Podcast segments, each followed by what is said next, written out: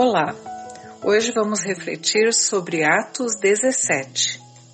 Sou a Lore, membro da comunidade do Redentor.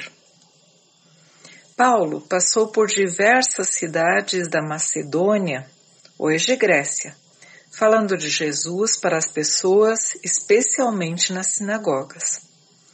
Passou por Tessalônica, chegou em Bereia e foi a Atenas. Até chegar em Atenas, houve tumultos, mas sempre houve pessoas que creram em Jesus, Senhor e Salvador. Em Atenas, Paulo ficou profundamente indignado ao ver que a cidade estava cheia de ídolos. Todos os dias discutia na sinagoga com judeus e com gregos tementes a Deus e na praça principal com aqueles que por ali se encontravam.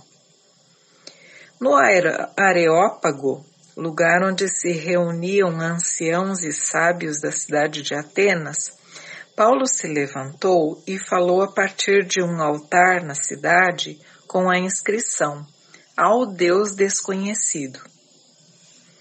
Ele disse a partir do versículo 27, O Deus que fez o mundo e tudo o que nele há é o Senhor dos céus e da terra e não habita em santuários feitos por mãos humanas.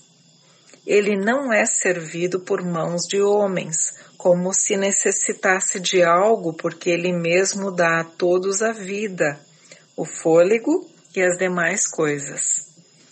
De um só fez ele todos os povos, para que povoassem toda a terra tendo determinado os tempos anteriormente estabelecidos e os lugares exatos em que deveriam habitar. Deus fez isso para que os homens o buscassem e talvez, tateando, pudessem encontrá-lo, embora não esteja longe de cada um de nós. Pois nele vivemos, nos movemos e existimos.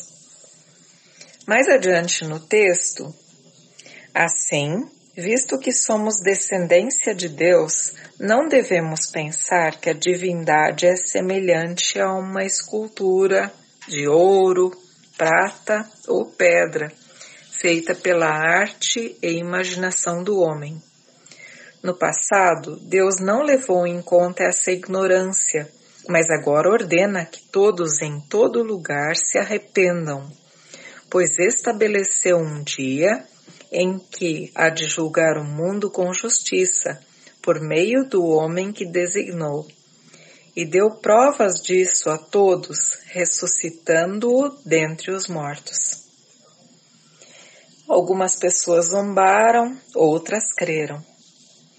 Paulo aproveitou as oportunidades para falar de Jesus. No nosso dia a dia também surgem situações diversas nas quais podemos testemunhar do amor de Deus em Cristo a cada pessoa no nosso espaço. Que Deus nos ajude e nos capacite a levar a Sua palavra adiante e vivê-la conforme Ele mesmo quer. Amém.